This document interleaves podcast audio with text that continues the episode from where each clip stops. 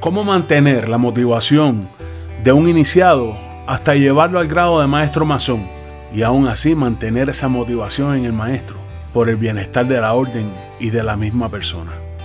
Antes de comenzar debo pedirte que te suscribas al canal, que me regales un like y que al final de este video comentes y compartas. Así que comenzamos.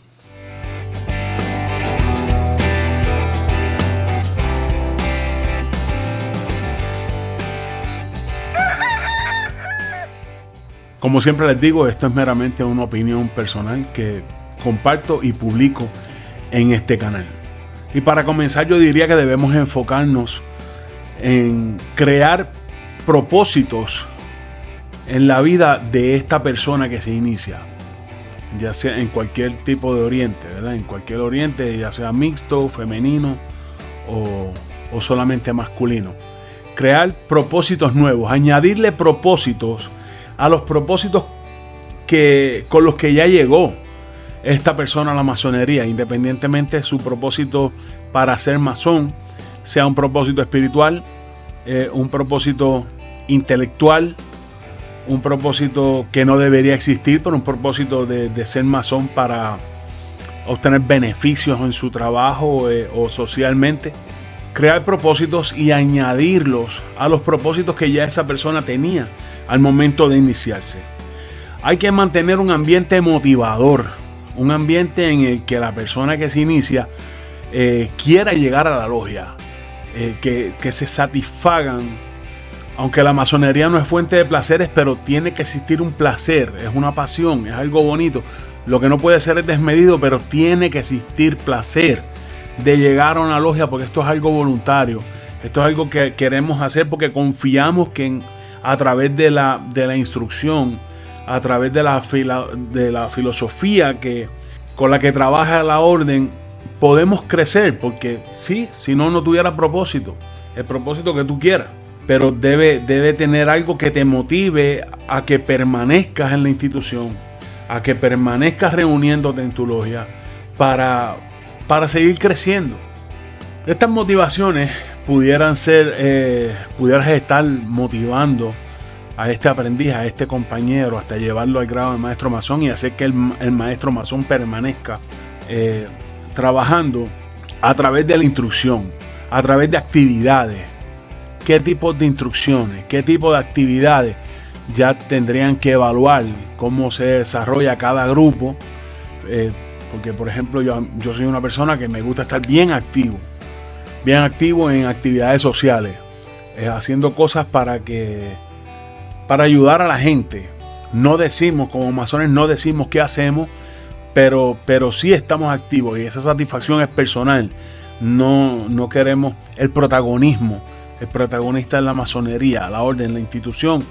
Y muchas veces ni, ni siquiera eso decimos. Llegamos a los lugares, hacemos un trabajo sin ningún tipo de identificación y estamos más que conformes con eso nosotros mismos. Eso para mí es motivador. Ayudar a la gente es motivador. Pero entonces hay gente que pudiera eh, motivarse eh, sirviendo a la sociedad, si es maestro de música, dando clases gratuitas a los niños. Otro que eh, sea educador pudiera motivarse organizando un grupo de, para darle tutorías a los niños en las tardes otras personas pudieran motivarse ayudando a, nuestros viejos, ¿verdad? Diferentes tipos de actividades, pero hay que desarrollarlas, fomentarlas y darle movimiento para mantener viva esa chispa de acción que, motiva tanto a las personas. No podemos llegar a un taller donde sea abre, cierra, abre y cierra, pasos perdidos, compartir un refresquito, una agüita una picadera y para la casa. Porque entonces, no sé, puede ser que tu propósito sea compartir entre hermanos un ratito. Eso está muy bien, hay que respetarlo. Pero yo creo que hay gente que va más allá que eso. Eh, otra de las cosas es que pienso que se pueden hacer eh, en, el, aspecto de las instrucciones. Pienso que las instrucciones deberían ser uniformes. Eh, por lo menos una vez al mes tener una instrucción uniforme que venga desde el gran instructor eh, que baje hacia los instructores, eh, el gran instructor de distrito. Ese gran instructor de distrito pasa esa instrucción a las vigilancias de las logias de su distrito y estas a su vez, primera y segundo vigilancia, a los aprendices y compañeros. Pero también habría que hacer algo para dar una buena instrucción, ¿verdad? Dándole prioridad a los aprendices y a los compañeros, pero por lo menos eh, una vez cada dos meses eh, dar una instrucción, que bajar una instrucción para el grado de maestro y seguir motivando a ese maestro y motivando a ese maestro. Muchos de nosotros nos motivamos motivando al aprendiz y al compañero, pero hace falta también información. Hace falta información.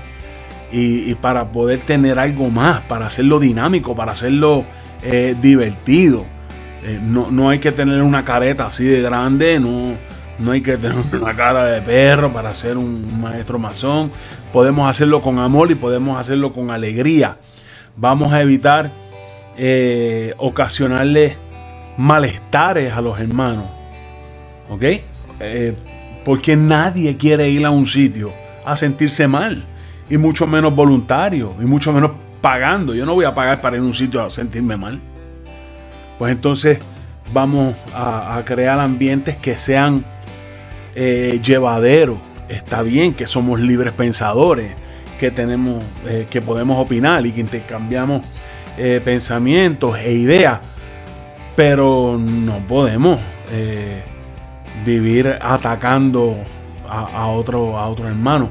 No estoy diciendo que esto pase, pero si en algún lugar pasa, pues deberían reconsiderar cómo, cómo lo hacen, qué tratos se dan porque a nadie le gusta ir a un sitio a sentirse mal. Definitivamente a nadie. y al que le guste debería ir a un psicólogo. Porque, no sé, hay gente que, posiblemente le gusta ese careo constante, ese careo constante, esa gallera. No, yo pienso que para eso está la plaza pública donde podemos eh, encender un habano y, y allí se alza la voz si se quiere alzar la voz, eh, sin faltarse el respeto. Y se puede llevar otro tipo de dinámica, pero en el taller tiene que haber solemnidad. Solemnidad. No podemos formar la gallera. ¿Ok?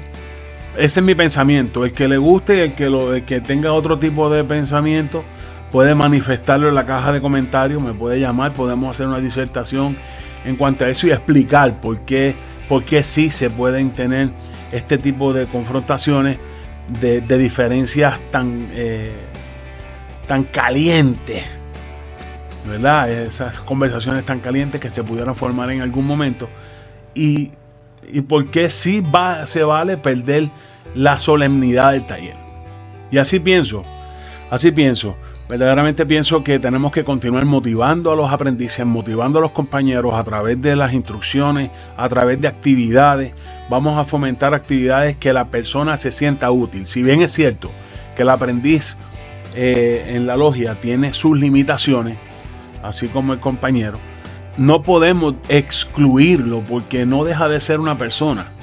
Eh, vamos a darle la oportunidad fuera del taller a que integre filas de, trabajo que muchas veces son tan motivadoras que crean en esa persona cualidades de líder si no las tenía. Vamos a escuchar las ideas de ese aprendiz. Vamos a escuchar las ideas de ese compañero. Vamos a permitir que trabaje, que se integre socialmente. Aparte del trabajo de la logia, que los que somos masones sabemos hasta dónde llega cada cual.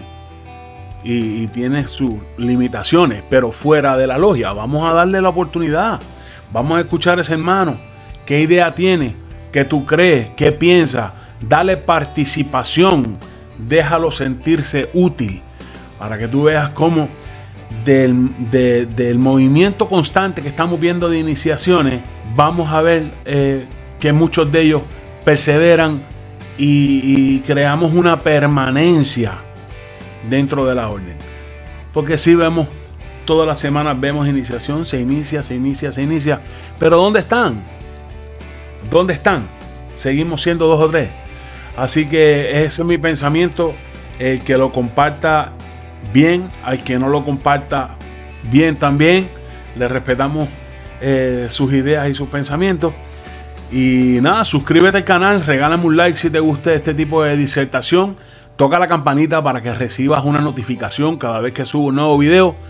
Eh, comenta y comparte. Ayúdame a llevar un poquito de luz a donde haga falta. Hasta la próxima.